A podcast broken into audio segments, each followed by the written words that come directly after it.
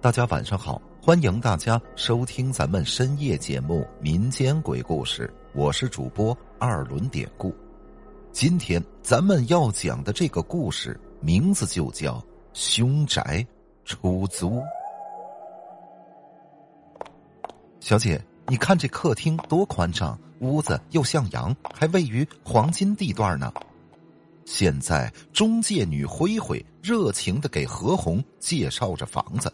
那说的是天花乱坠，何红是一个普通的上班族，每个月还要寄生活费给生病的母亲，日子过得紧巴巴的。这样的房子正合他意，不过他还是多嘴问了一句：“嗯，这么好的房子，租金怎么会这么便宜？不会是房子有问题吧？”何红这么一问。灰灰的脸瞬间变色，不过他很快镇定下来，笑着说道：“啊，何小姐，你真会开玩笑。有问题的房子，我怎么会介绍给你呢？你放心吧，房东人在加拿大，他是前段时间打电话委托我们帮他把房子租出去的。”之后，灰灰一边给何红拉着家常，一边说着：“你知道。”有钱人根本不在乎这几个钱，所以就便宜往外租了。何红听灰灰这么一说，这才安心下来，当即便签了一年的合同。可是，一切谈妥之后，当灰灰走出房门的时候，此时他身上的汗毛全都竖了起来。要知道，虽然他是个新人，不过还是知道一些内幕的。他听说这家房子的女主人其实是割腕而死，就死在自家的浴缸里。警察来的时候还看到满满一浴缸全都是血，其中一个女警察当场还昏了过去。女主人死后是男主人委托中介把房子卖出去的，灰灰也知道他们不过是个三流的中介公司。人家正规中介可是不会接收这种房子的，可灰灰还不就是为了混一口饭吃吗？这才把这处凶宅租给了何红。啊，应该没什么事儿吧？嗯，这个世上哪有那么多鬼呀？其实这间房子的女主人死后，倒也没听说过什么闹鬼的传闻，所以现在灰灰自我安慰着，这才安心下来。就这样，何红很快搬了进来。刚开始没什么异常，可是住着住着，他就慢慢觉得有些不对劲儿了。那天晚上，外面突然下起了暴雨，天地间一片昏暗，仿佛世界末日即将到来。屋外的风吹得窗户咣当作响。何红闭着眼睛，伸出头，努力想要把窗户拉回来。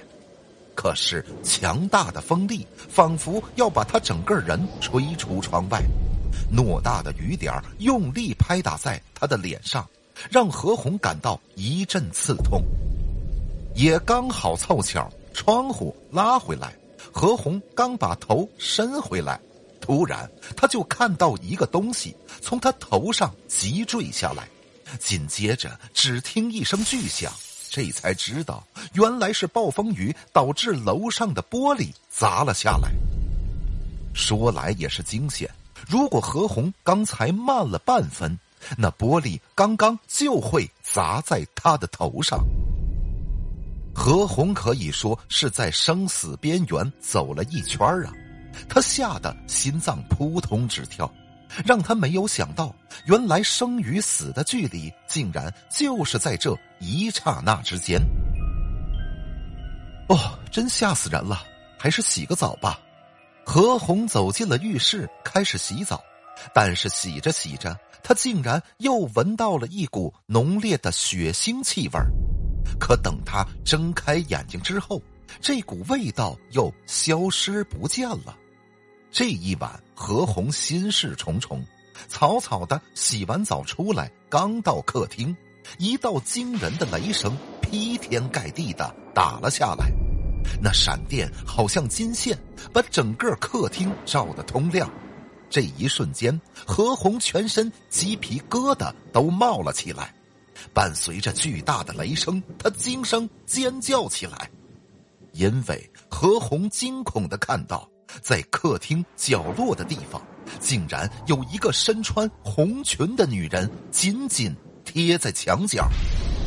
从外形上看，那女人形削骨瘦，脑袋削尖。脖子很短，就好像脑袋陷入了身体里，再加上一身火红似血的大红裙子，刚好遮住了双脚。何红一下子就想到了鬼，对，鬼是鬼。何红大叫了一声。此时他看到那女人慢悠悠的转过了脸，那是一张恐怖至极的脸。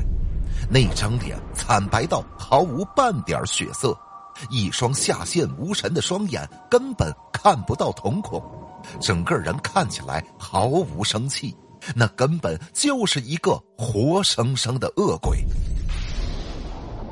轰隆一声，巨大的雷声再次劈下来。这次惊天动地，似乎爆裂了整个宇宙银河系一般，让何红觉得雷声就在他的头顶上，仿佛自己被雷击中，不免浑身颤抖起来，直吓得他闭上了双眼，大气儿都不敢出一下。何红几乎哭了出来，他身体僵立在原地，隔了好久，他才慢慢睁开眼睛。才发现之前的女鬼消失不见。他很快打开了电灯，环视了屋内，刚才发生的一切如同做梦一样。可是他清楚，他明白，他真的见鬼了，以至于让他觉得整个屋子都弥漫着一股恐怖的气息，似乎还能闻到血腥的气味儿。瞬间，一股凉意飘进身体，刺入骨髓，连空气也被诡异冻结了。这个该死的中介，我一定要投诉他们。何红想到之前中介女的怪异，现在什么都明白了。难怪这间房子的租金这么便宜，没错，这一定是凶宅。第二天。当何红找到了中介女灰灰，扬言要投诉她，并且还要她赔偿的时候，灰灰却很得意的说：“何小姐不怕告诉你，我们这家中介是无证经营，若是有什么事儿呢，也就是一跑了之。再说了，你不也是真的缺钱吗？大不了我帮你找个道士做做法吧。”何红为了图便宜，竟然遇到了一个黑中介。现在索赔无果，听了灰灰的话，也只能是妥协了。那好吧，你们一定要帮我搞定。灰灰听完得意一笑，也不再说什么了。下午，灰灰不知道从哪儿当真找来一个道士。只见道士身穿黄袍，手拿桃木剑，煞有其事的在客厅和其他地方撒了一把白米。然后拿着桃木剑不断挥舞，把整个屋子到处贴满黄纸。大约忙了一个小时，那道士大汗淋漓的朝着灰灰走过来，自信的说道：“姑娘啊，经贫道收拾一番之后，这个女鬼已经被我给捉住了。”灰灰低头一看，道士手里拿着一个葫芦，在他面前呢晃了晃。看来这个女鬼真的被抓住了，看到了吧？女鬼已经被捉住了，这间屋子没事了。灰灰回过头来对何红说着，可是道士从灰灰手里拿了钱之后，他一边走一边嘴里小声的嘀咕着：“妈的，这女人怎么对着空气说话呀？难道屋子里真的有鬼呀？大爷的，我还是赶紧溜之大吉吧。”那好吧，这件事儿就这样吧，何小姐，那我先走了。灰灰离开的时候，他并没有看到何红嘴角上扬起的那一抹诡异的笑容。灰灰回到中介之后，还津津乐道的跟同事说自己终于搞定了前些日子的凶宅，还得了一笔小小的佣金。灰灰，你可真行！不过谁这么不开眼呢？居然敢租凶宅？同事好奇的问着。嗨，就是他呗。灰灰说着，把租赁合同给同事看了看，上边还有何红的具体信息跟照片可当同事看到何红照片的一瞬间，他的脸色大变，之后颤抖着一字一句的说道：“前些日子死的就是他呀！”啊，你说什么？不是吧？怎么不是？不信你，你去看那堆旧报纸。现在也许是冥冥之中早有注定，灰灰还没走近。此时，一张残旧的报纸诡异的飘到了地上。灰灰看到那张报纸上偌大的标题写着：“女子婚变，割腕自杀，死于浴缸，其屋子沦为凶宅。”在标题下，一张偌大的黑白照片映入眼帘。灰灰看到照片后，他当即脑袋里是嗡嗡作响啊。因为那正是何红，也就在此时，忽然的报纸上照片一变，何红的脸融掉了，两颗眼珠子咕噜一声滚落在地，刚好则落在灰灰的脚下。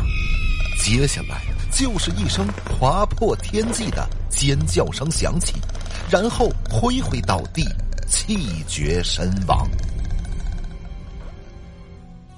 好了，今天的这个小故事咱们就讲到这儿了。还希望大家能通过订阅、点赞、转发、评论本专辑来支持一下咱们节目，分享故事或者加群聊天您可以加我的微信 p p t 五九二八八。节目最后，典故再次感谢您收听咱们民间鬼故事。那朋友们，咱们就下集再见。